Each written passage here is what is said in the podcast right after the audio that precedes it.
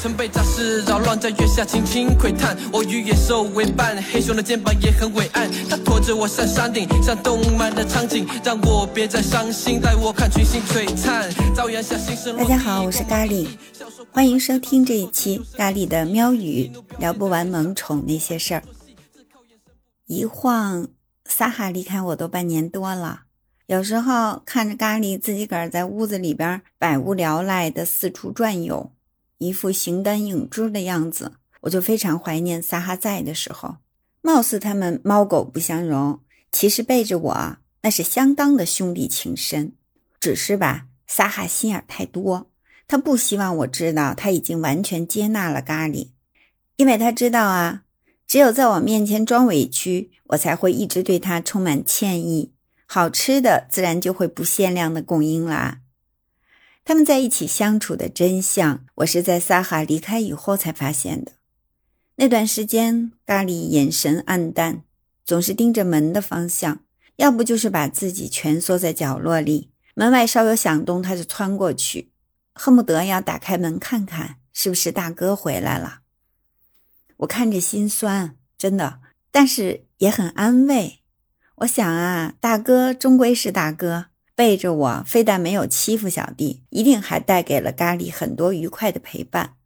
否则见不到大哥回来，咖喱怎么会这样一副失魂落魄的样子呢？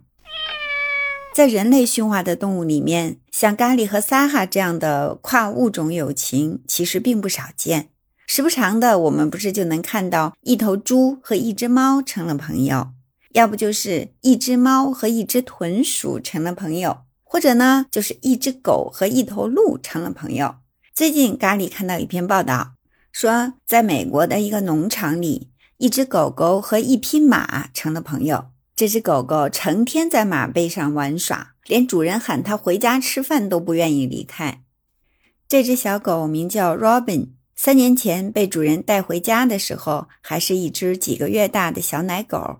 走路还有些晃晃悠悠的，可是呢，他精力特别旺盛，总是激动地探索着艾米丽家的大农场，和这里的每一个生物打招呼，这儿闻闻那儿嗅嗅的。在这里所有的动物当中，对这个小家伙最友好的就是泰迪。泰迪是一匹温驯的小母马，在 Robin 第一次小心翼翼靠近它的时候，它就没有害怕，而是低下头来碰了碰这个小家伙。于是主人就试着把 Robin 放在了 Teddy 的背上，然后奇迹就发生了，两个小家伙相处的非常愉快，从此以后就成了好朋友。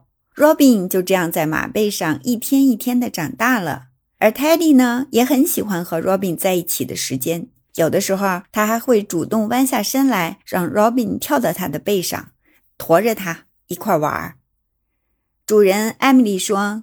从来没有见过任何一只狗像 Robin 一样这么喜欢骑马，也从来没有见过任何一匹马像 Teddy 一样这么喜欢和狗狗玩。这大概就是日久生情吧。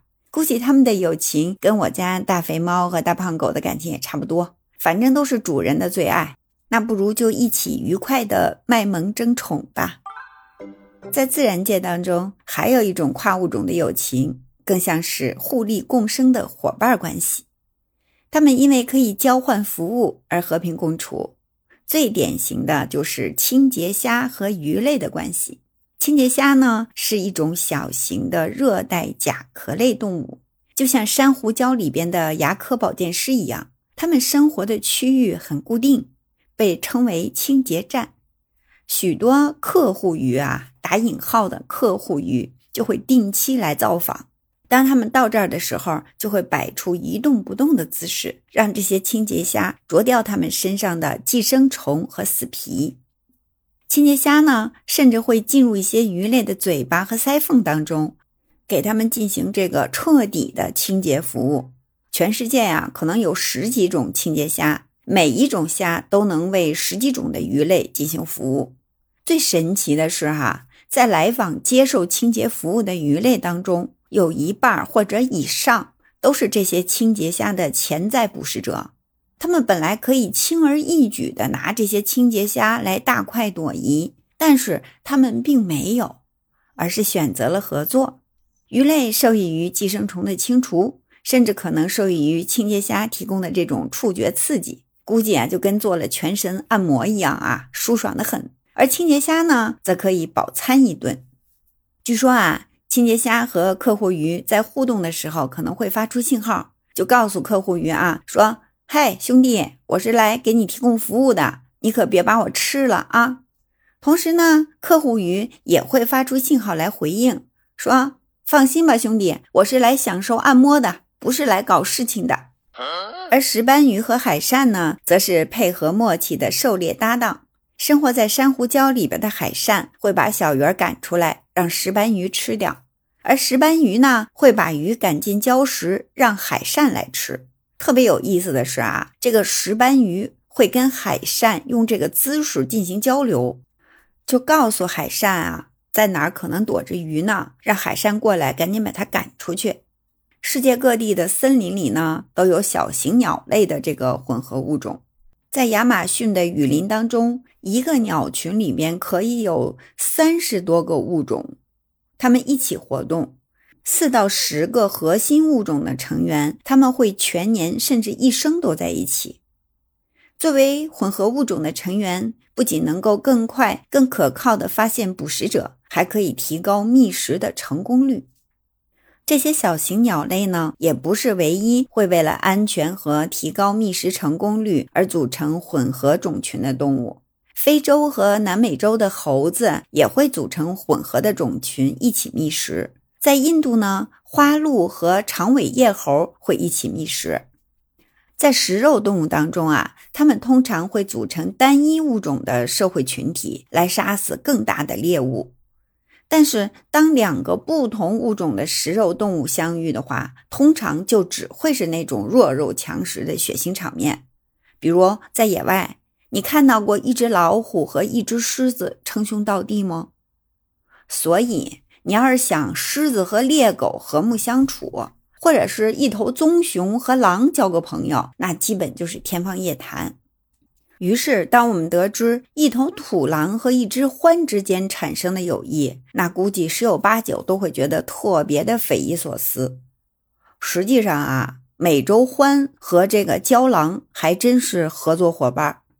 美洲獾擅长钻洞，以小型的哺乳动物为食，因为它们经常会把草场破坏的坑坑洼洼，牛羊踩进去，一不小心就会折断四肢。所以呢，这种动物就被农场主啊恨的是牙痒痒，简直就是臭名昭著。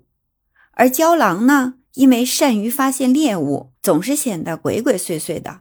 他俩在一块合作，估计很少有动物能逃脱他们的捕杀。